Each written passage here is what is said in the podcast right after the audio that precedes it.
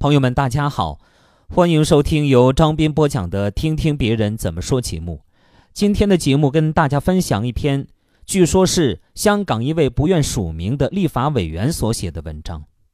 把香港的问题写得非常的深入骨髓，非常值得一看，值得一听。文章把地缘与经济的关系，以及如何结合实际情况发展经济，按照香港的实例做了分析，值得借鉴。但是，这位立法委员他也清楚，恐怕他写的再好，也改变不了香港的大势。香港衰落恐难避免。文昌认为，香港的问题一言以蔽之，就是李嘉诚发家了，堵死了下一个李嘉诚的路子。以李家为代表的香港四大家族操纵港府政策，严控香港的土地供应。迄今，香港的建设用地面积不到百分之十。这就一方面造成了房价地价比天还高，另一方面也拉抬了人工成本，极高的营商成本让大部分的工农业企业关门大吉。至于零售、酒店等服务性行业，则大多为四大家族所控制，乃至香港有“李家的城”的称谓。类似自由行等，中央给香港的经济蛋糕好处，基本上是被控制了零售、酒店等产业的财阀拿走，普通民众所获寥寥，却承受了人潮拥挤、物价抬升的弊端。占人口百分之八十的中产和底层民众活得太苦，自然就把气撒在港府和中央政府的身上。要说香港为什么会衰落？就要先说说香港为什么会崛起。总结成功经验这种事情，向来是一百个人有一百零一个解释。不过，委员认为真正靠谱的就是一个原因：香港是内地和西方经贸交流的中转站。这个条件在二十世纪下半叶达到最优，使得香港一跃成为国际级的大都市。只不过，这样的好机会之前之后都很难再找了。首先，让时光倒推回一八四零年，从英国最初割占香港到朝鲜战争爆发，中间有一个多世纪的时间。这段时间里边，香港固然也有不错的经济发展，但是远没有日后那么抢眼。这是因为当时的香港并没有在中国经济版图中占据什么不可替代的地位。当年的中国对西方市场几乎是完全开放的。外国人员、资金、货物都可以畅行无阻地直接进入中国内地，那么自然就没有必要绕行英国控制的香港，多费一番周折。香港在当时的地位更侧重于是军港，而非商贸中心。朝鲜战争爆发以后，年轻的新中国同西方世界的经济联系几乎完全被切断。不过，中国并没有因此而感到特别不便，因为。中国倒向了社会主义阵营，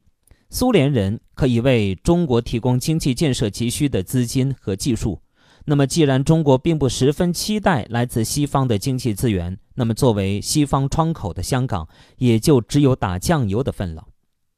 转机是起于中苏分裂，随着中苏关系的破裂，中国从苏联获取资金和技术的渠道越来越狭小。而中国经济建设、科技发展对外部资源的需求则一直有增无减。这种情况之下，中国自然而然地转向了西方，寻求资源的替代来源。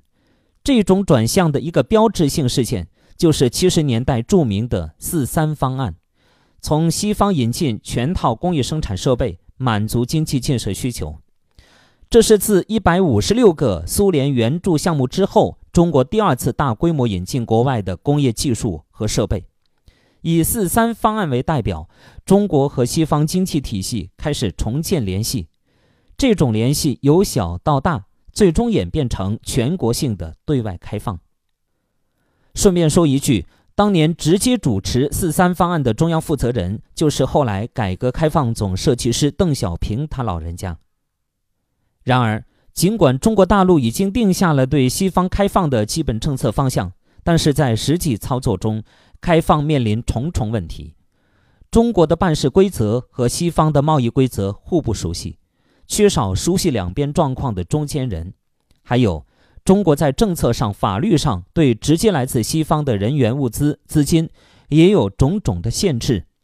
种种麻烦导致中国对西方经济资源的需求始终难以得到充分满足，而这正好构成了香港崛起的条件。香港人熟悉大陆，即使在中国和西方关系最为冷淡的五六十年代，中国内地和香港间也保持着相对稳定的人员贸易往来。香港人也熟悉西方，毕竟是在英国统治下度过了一个多世纪，他们对西方的法律、贸易规则等都很熟悉。这个有利条件让香港迅速获得了中国内地同西方间经贸往来的中转站的地位。除此以外，香港同时也还充当了中国大陆与台湾之间的联系桥梁。从八十年代两岸关系缓和算起，直到两岸建立大三通之前，大陆与台湾间的人员往来，包括物资，绝大多数都会选择从香港转道。数量巨大的转口贸易让香港一举成为亚洲地区首屈一指的交通枢纽和贸易中心。随之建立起来的还有金融中心。这一点同样得益于中国市场，来自西方世界的资金要流入中国大陆，同样需要一个便捷的交易中心。相比之下，台北、新加坡，甚至于吉隆坡，也都想争夺亚洲金融中心的位置而不得。本质上讲，就是他们背后缺乏一个足够吸纳大量资金的市场。在这个问题上，真正可以和香港一较长短的对手就是东京。其背后自然是整个日本市场。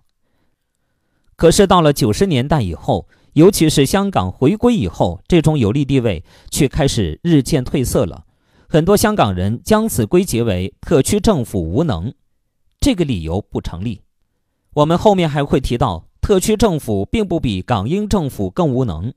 真正的原因在于中国内地和西方世界以及台湾地区的联系日渐紧密。直接的经贸往来越来越容易，那么为什么还要走香港来绕道呢？香港作为贸易中转站的地位，从根本上讲，来源于东西方直接交流的不畅，这是一个暂时现象，而非永久问题，所以自然是过了这个村就没有这个店了。只不过这个暂时现象持续了一代人的时间，所以经常被这一代人视为天经地义的事情。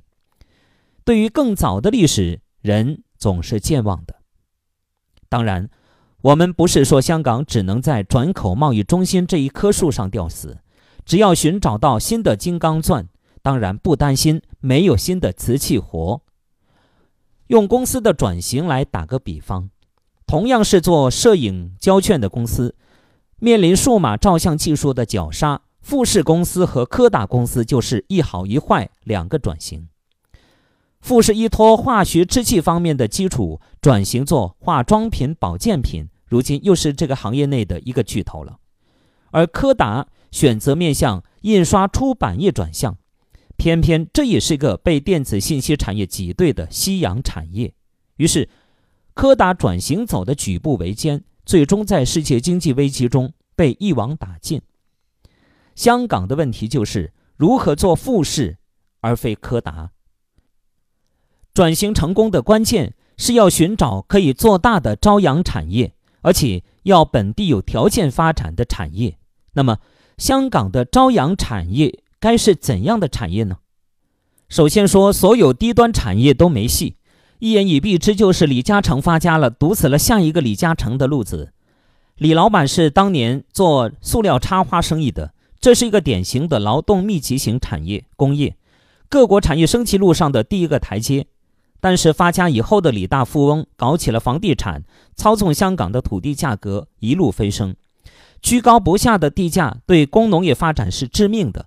没有几个企业的利润率能够应付如此高涨的用地成本，所以除了少数小而精的高科技工业，大部分工农业企业都早早的关门大吉了。当然，工农业萎缩的另外一个原因就是自然的产业升级规律。香港有钱了，平均工资高了，需要维持低薪才能盈利的低端产业就自然完蛋了。简而言之，产业升级是单行线，没有回头路可走。这两个原因限定了香港未来的出路，只能在第三产业里找，并且只能是对人力成本和土地成本不敏感的行业。第二个因素是，必须是不容易搬家的行业。今天的大陆显而易见是个比香港更辽阔、更活跃的市场。如果一个产业能够轻易搬家，那么直接举家迁往大陆就是了，何必留在香港？一个很好的例子就是香港当年红极一时的影视娱乐业。今天的大明星们名义上是香港人，实际上一年大半时间是在大陆拍戏走穴。香港发展成什么样，与他们何干？真正香港本地制作的土产电影，如今早就没了九十年代在大陆市场一统江湖的气势，就是因为人脉资金都早已经流向大陆，乐不思蜀了。第三个因素是，目标产业必须能够吸纳相当可观的劳动力数量，毕竟香港是一个上千万人口的城市，一项只能让少数人暴富的产业是当不了支柱产业的。少数超级富翁和大批平民构成的社会，连稳定都谈不上，何谈发展？没错，委员说的还是房地产业。李大富翁在房地产业里赚得盆满钵满，而普通的香港市民住的还是鸟笼，连内地许多大城市的居住条件都赶不上。这样的产业继续畸形繁荣，对香港实在不是什么好事。说到这里，有人可能已经看出问题了。上述的几个考量因素之间是有矛盾的。比如，一个产业如果在香港吸纳大量的劳动力，那它就必然背负上沉重的人力成本，导致竞争力下降。还是前面那句话，两难的选择不是要证明香港的产业转型不可能成功，而是要说产业转型无论在哪里都是要经过痛苦的调整、牺牲，承担相当的风险，在不同的因素间走钢丝的。坐在家里就能日进斗金的好日子已经过去了，未来的道路是需要魄力、需要牺牲才有回报的。当然，以香港之前的有利条件，只要愿意下真功夫，能找出的、能找的出路自然还是很多的。比如旅游业就是一个可选择的目标产业。香港毕竟是一个比出境游要廉价方便的旅游目的地，旅游业也是少有的符合上述几个条件的产业之一。而香港人真正的问题在于，大多数人对于发展模式的转变还没有意识，没有这个心理准备。从很多角度来看，不少香港人的心态甚至可以称得上是不知死活。